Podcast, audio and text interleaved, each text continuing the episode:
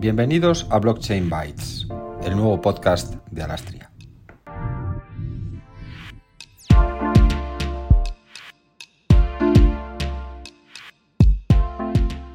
Bienvenidos a todos. Welcome everyone. Uh, hi everyone. Welcome to Blockchain Bytes, the official podcast of Alastria.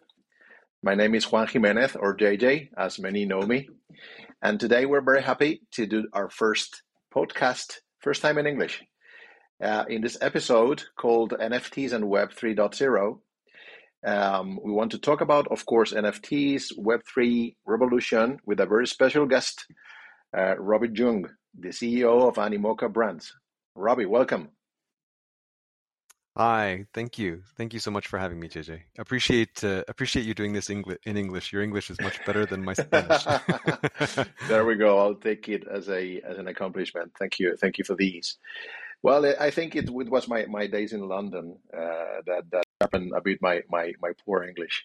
But anyways, um, um, delving a little bit. You're based in Hong Kong, right? Uh, I'm actually based in London oh, now. I, I, was in Hong Kong for 25 years uh, and then moved here just before the pandemic for the for the benefit of the of the of the people listening the the podcast, uh, I'll tell a bit of Animoca, but of course, would be great that you describe a bit more your company and where, where it's leading. It's a leading company in the in the digital entertainment, blockchain, and gamification that is working to advance digital property rights and contribute to the establishment of open metaverse. Animoca ranked as a Financial Times list of high growth companies Asia Pacific 2021 and is a Deloitte TechFest winner. Um, Robby, can you tell us more about the mandate, the company, and the, the, the mission and the vision? No problem, no problem. So I think I think the first part that's important is this idea, as you mentioned, of advancing digital property rights, particularly for gamers, um, because I think that you know. Let me go back in history a little bit. We began as a mobile game company, um, probably 15 years ago now, um, at the beginning of mobile games, and one of the things that we always observed in mobile games and also in games before that is that for many years now, probably solidly 15, maybe 20 years, um, the free to play model has become the de facto business model of gaming. And in that, each and every game, and this doesn't matter whether it's mobile games or console games, PC games, they all have in game economies where players spend money to enhance their play so they can buy custom you know custom items to personalize their experience or they can buy power ups to make their powers their characters more powerful um, so spending money inside games on an ongoing basis um, has become part of the the standard sort of um, uh, format of hmm. playing mm. games but one of the things that has always been problematic about this is that players have wanted to be able to have more agency over their stuff because these games are always built as single software applications. And so it's basically a walled garden. You, as the player, can only do inside the game what it is that the developer allows you to do. And usually the, the permitted things are very limited. So when you buy a sword in the game and you use it in the game, you can use it. But can you give it to another player? Or can you sell it? Or can you change the color of it? Well, the answer to that is it depends. It depends if the developer allows you. And in most cases, they do not. Mm. And players want to do this. And we've seen uh, sort of gray markets or black markets of in game items popping up all over the world for years. You know, this happened in World of Warcraft 20 mm-hmm. years ago where people players because the way games work often is that to achieve things sometimes you have to spend a lot of time or have a lot of skill and some players may not have all that time to spend but they're like well if i could you know buy a power up then i can save time and and keep playing because i don't have time to spend 20 hours beating the yeah, boss um, and uh, and so in order to facilitate this, we now actually have um, the technology to do so, and that's mm-hmm. blockchain. So now that we think about tokenizing in game content and tokenizing the uh, in game currency, then that allows us to have content that the players can have true digital ownership mm-hmm. over, which means they have the act, the definition of what we would call ownership in the physical world. They can do whatever they like with it. They can sell it, they can trade it, they can give it to their friend, they can destroy it. It's up to them because they actually own it. And so this is a really, really powerful concept. Um, and so that was sorry, a long introduction to say basically we uh, we focus on making games at this intersection of blockchain and traditional games because we think that bringing these digital property rights to gamers is a fundamental change in the way games are going to be made, and that this then has wider implications in society, which we can get into later. On the other hand, we also have a very um, active investment activity, um, which we began as we pivoted to blockchain. Uh, so we actually invest both as a sort of corporate VC off the balance sheet as well as through a venture fund um, called Animoca Ventures. So we're also um, one of the most active investors in the space with a portfolio of, of over 400 companies now. 400, wow, this is a number. Um, it, I, am sure it took a while to, to really decipher the ecosystem and understand which ones are make sense, which which ones which ones not, uh, all through the cycle and all through the hype, I guess. Mm. For sure. Although the pace of things, as you know, was moving very quickly, uh, particularly in the last three years. Um, so we actually, you know, I think for us, although we've been in the space longer than most, um, we have felt since the early days of pivoting to focus on blockchain in 2017. Um, I think because we come from gaming, where we understand this idea of digital ownership and economies, because it's fundamental to the premise of gaming. Um, I think for us, the it was obvious from day one that this should become part of how the internet works and so we had a very strong belief in that and so the question is just how do we how do we get this to happen and so we can build all the games and and uh, products on our own um, but at the same time we wanted to use what little capital we had to invest in our mm. friends in the space who are also building interesting things to support them um, and support the ecosystem uh, so that you know Web three can really um, really become. I'm sure. I'm sure that these two these two pillars of your strategy, the, the building side of the house and the investing side of the house, connect pretty nicely. Uh, because you you not you do not yes. only invest for the sake of becoming a shareholder. I'm sure that you you you invest in things because are friends but are like minded and uh, that they, they they share yes. the vision of the future. Hundred percent, and I think that this is important because um, I think our our investment strategy is not um, strictly for a financial return. I mean, obviously that's that's nice, um, but there is always a strategic aspect to it because we are a strategic investor, not strictly a financial investor. Um, and so I think the beauty of operating this model in the Web three space is because the fundamental the the foundation, I should say, of Web three is about openness sharing and interoperability. It's essentially a, an open source movement at its mm-hmm. heart because the idea is that what we all build, we build out transparently in the open. It's on the blockchain. And so we can all benefit as a Web3 community from the work that everybody else does. If you make a really cool game, I can make content for that game. Or I can make another game that uses your content and we can share and we can share customers and we can grow the ecosystem together. Um, just the same way that you know uh, uh, you can take a an empty field and build a town because you have to start with one shop and then you put another shop next door and so on. And and I think Web three the idea is the Makes same. a lot of sense. This Web three looks like you know it's going to revolutionize the internet the internet as we know it. Um, at the same time, there's been lots of noise and uh, hype around the NFTs. How how to convey real value to the market and not to be understood as a hype? What is the potential for, for business and users in your sure. in your views? Sure, I think um, NFTs are very important because at their foundation, NFTs are actually digital rights management. And digital rights management is something that is a problem in, you know, since the early days of the internet.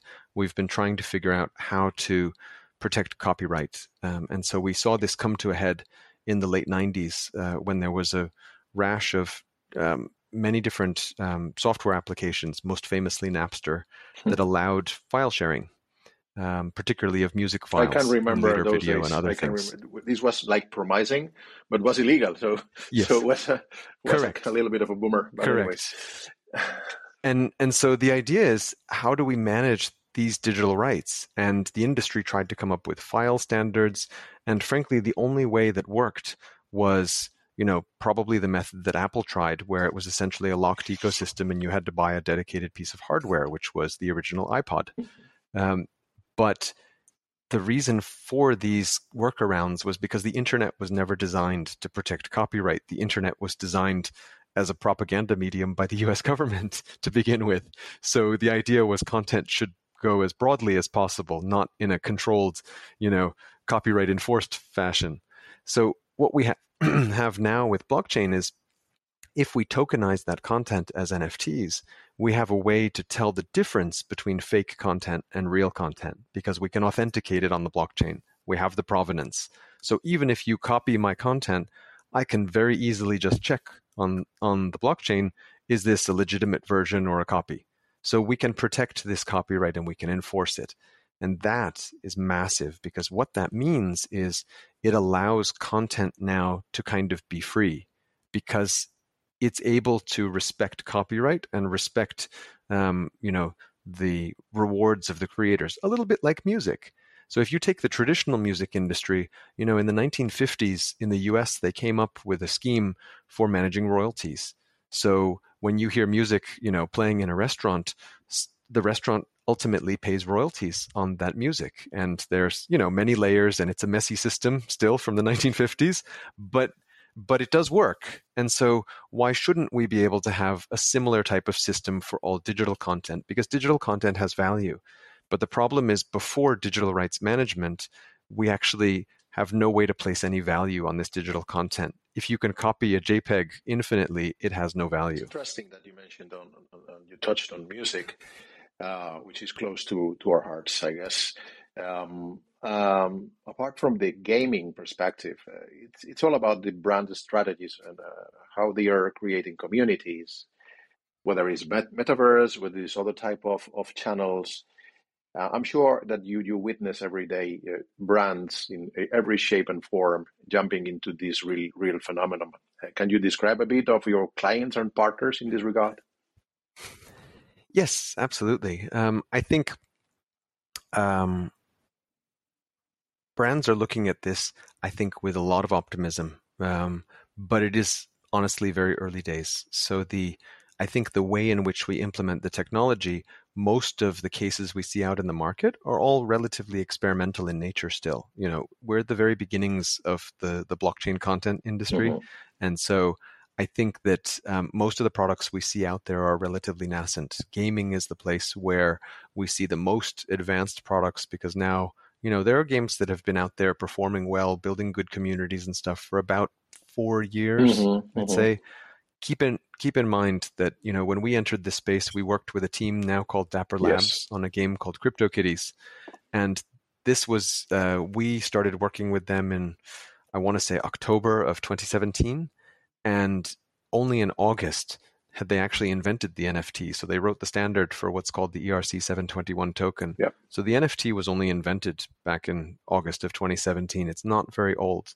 Um, and so I think that we've done a fantastic job as an industry getting people excited about the potential but we have to make sure that that's um, mitigated with realistic expectations that it actually does take years to build mm. a strong ecosystem and software standards and all these things mm. and and if we look back to you know when we first started to get smartphones and build software applications for smartphones um, keep in mind that that it was three years between the launch of the iphone and the launch of angry birds mm-hmm, mm-hmm. Um, and probably most people cannot remember any games between Angry Birds and the launch of the iPhone. There were some. There were some that were, were a little bit poor in terms of UX, I guess, or, yes. or, or boring. I don't know. Well, and, and everybody was trying to figure out the model. Absolutely. Do you remember? You know, for for two years, um, applications on on the on the App Store were just paid downloads, and that was the business model. Mm-hmm.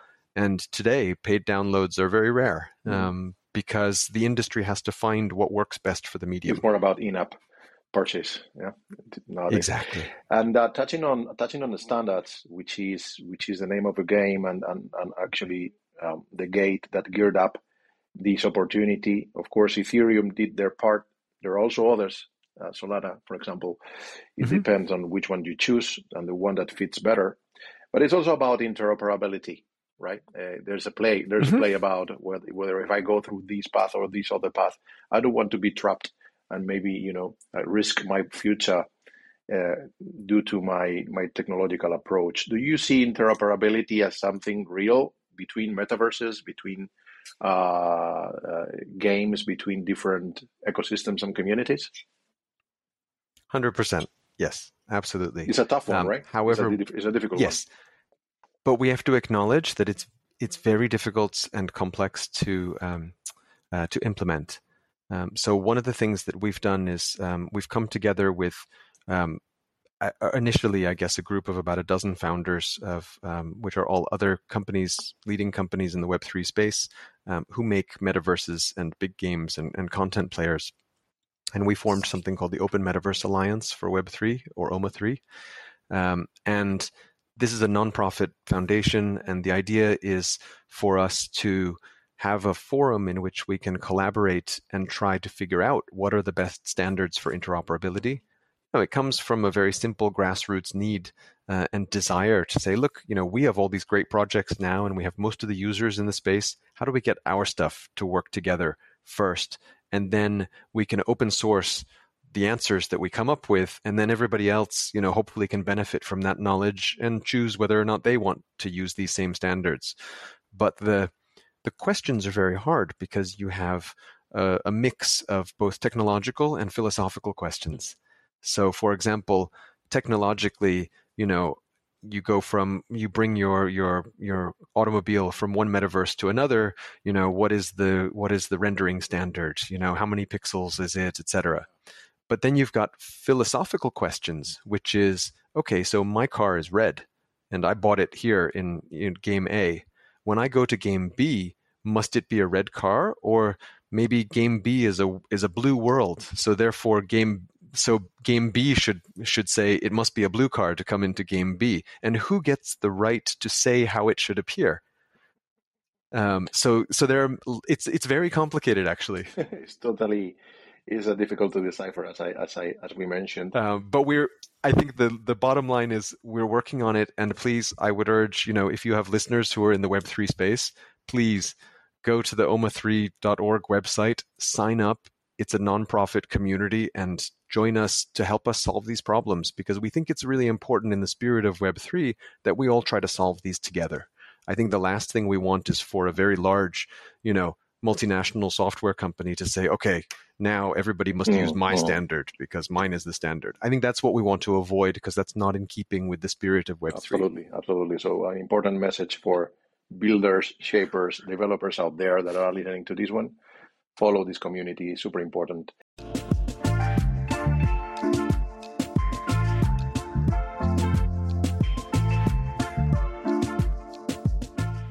Um, Robby, um, a quick one: metaverse with or without the blockchain? I, I think without the blockchain, it's not a metaverse. Okay, this is a this is a which which I think, to be honest, it can be really cool. Like Minecraft and Fortnite, these are amazing products. Um, but to me, they're they're they're great games, but they're not metaverses because to me, the idea of a metaverse requires interoperability and openness and you know and and the player to be first. And the opportunity to own things right? As well. Absolutely. Well because it doesn't work without ownership because otherwise there's no benefit to share. Mm-hmm. because as long as um, and and this goes back to the idea of the creator royalties. So for example if i have a game and i make cars in my game and then you make a game that you know i can use cars in. If my cars go to your game in the traditional mindset, then I'm losing customers to you. Mm-hmm. And so I wouldn't want to share. I'm losing my customer. But in a Web3 world where I can still benefit from future royalties of my creations, it actually benefits me that my cars can go to your game because if they have more utility, then the value of those cars will be greater. And so I will get more royalties in the future. And so there is a benefit to sharing and creating this network effect. So this benefits, this this uh, this ownership entails um, uh, directly with the with the concept of digital identity how how we how we Yes. appear in this new world.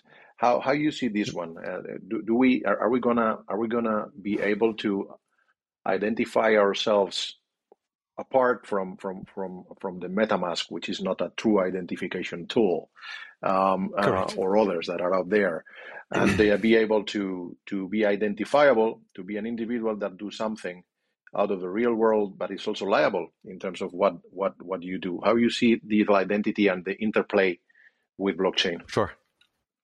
So I think that um, firstly, identity has become, I think, a key part of the solution as well as the problem with Web two.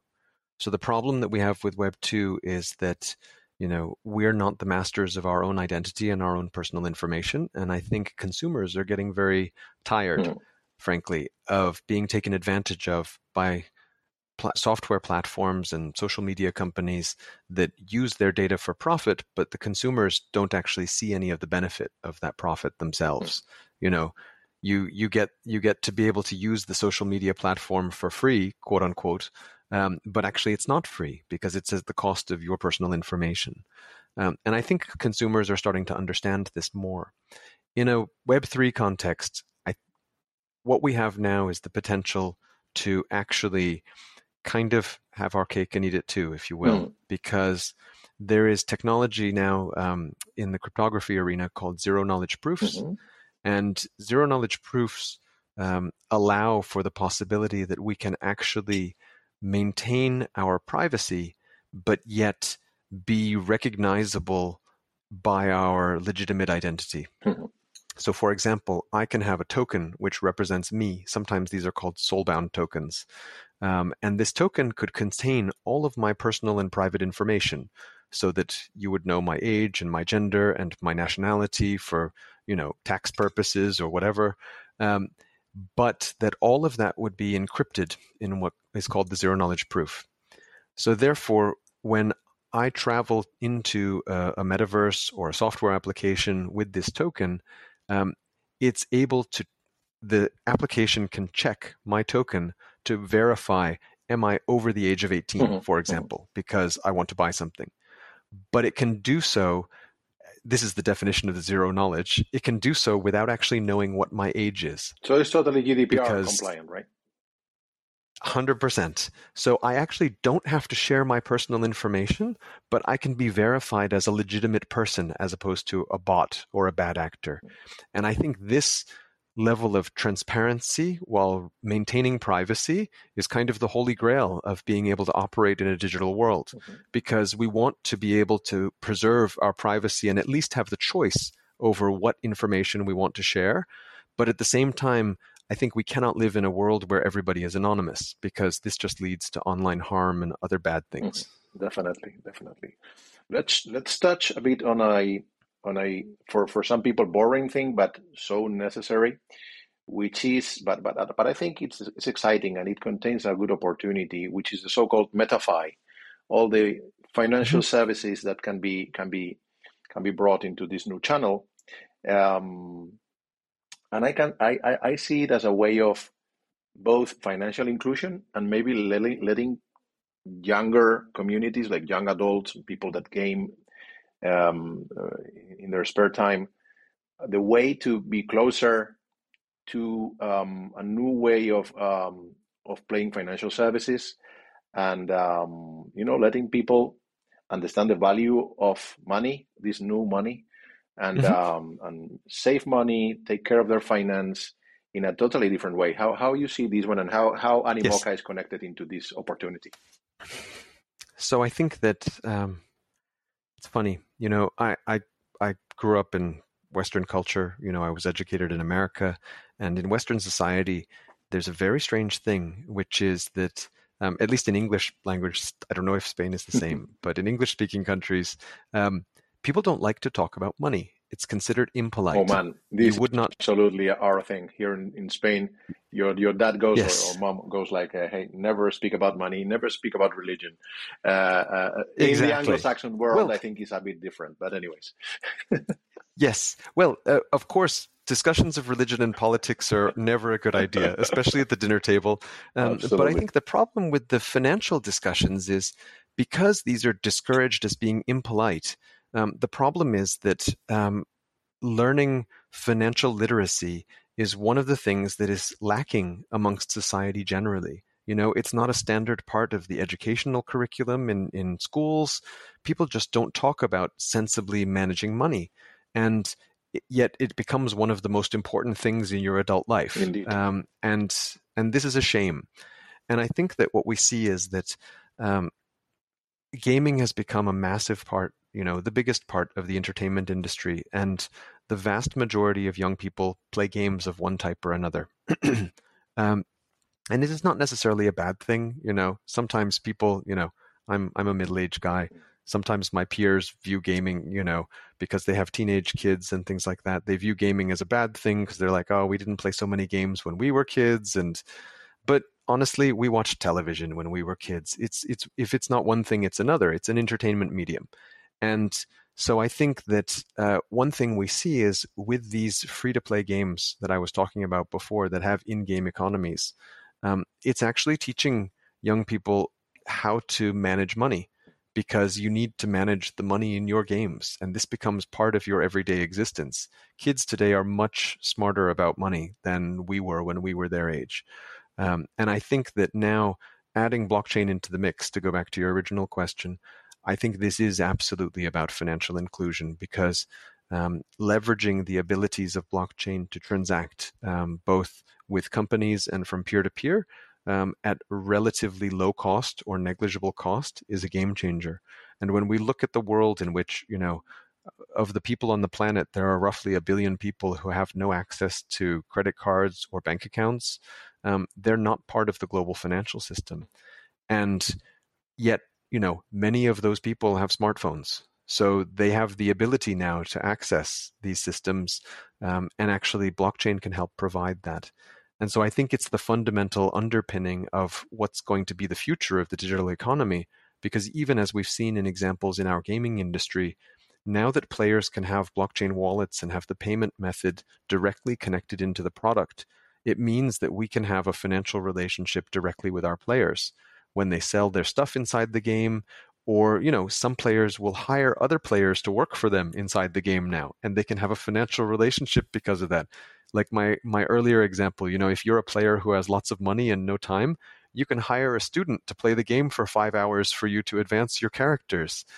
Why not? you know it's it's it's no different than other out, any other outsourcing job right? And there are plenty plenty of students around the world who would be happy to play games by the hour for other people, right?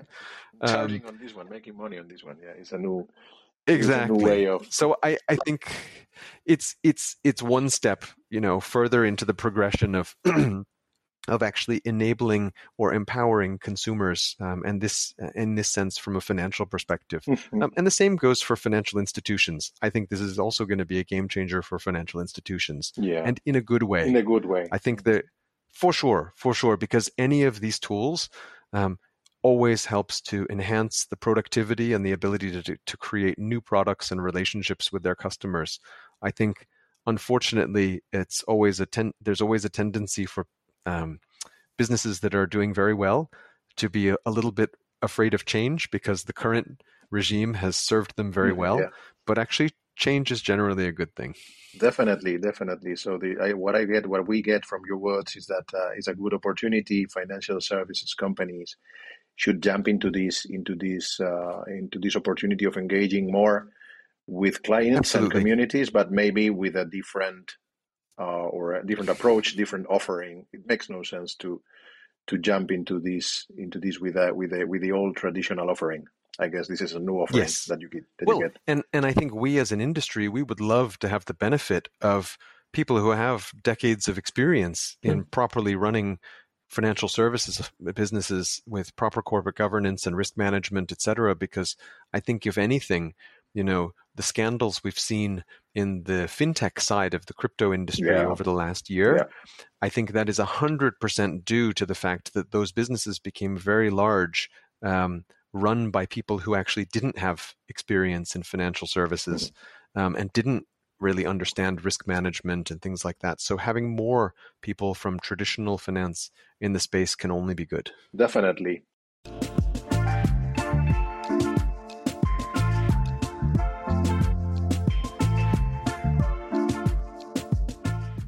Um, just before we, we finish, uh, tell us a bit of.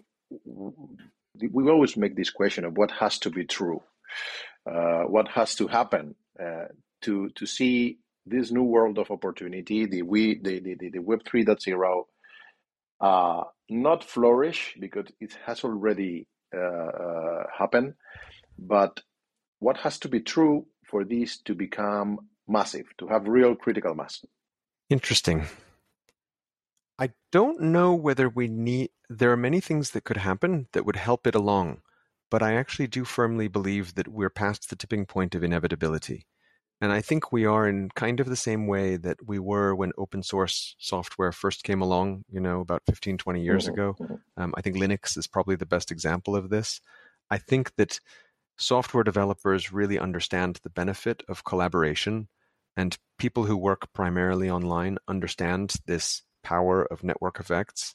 Um, and so even if we don't have a you know short-term uptake of web3 adoption from big you know multinational corporations and existing you know pe- companies mm-hmm. basically at the center of power um, i think it's inevitable because it will happen as a grassroots movement first and consumers will demand the abilities of Web3 in the products that they consume. And so companies will be forced to change.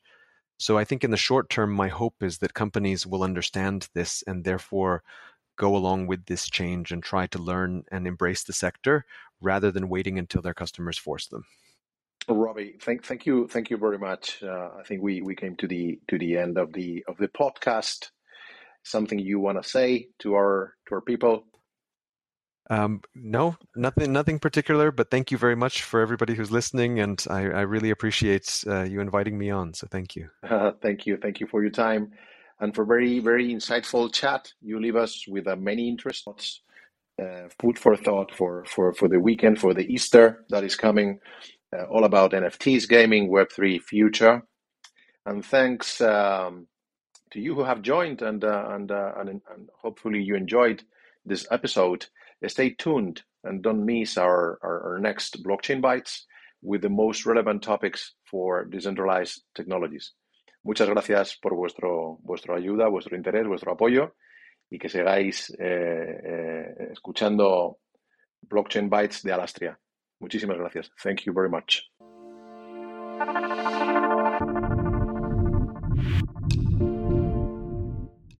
Nos vemos en un nuevo episodio de Blockchain Bytes el podcast de Alastria.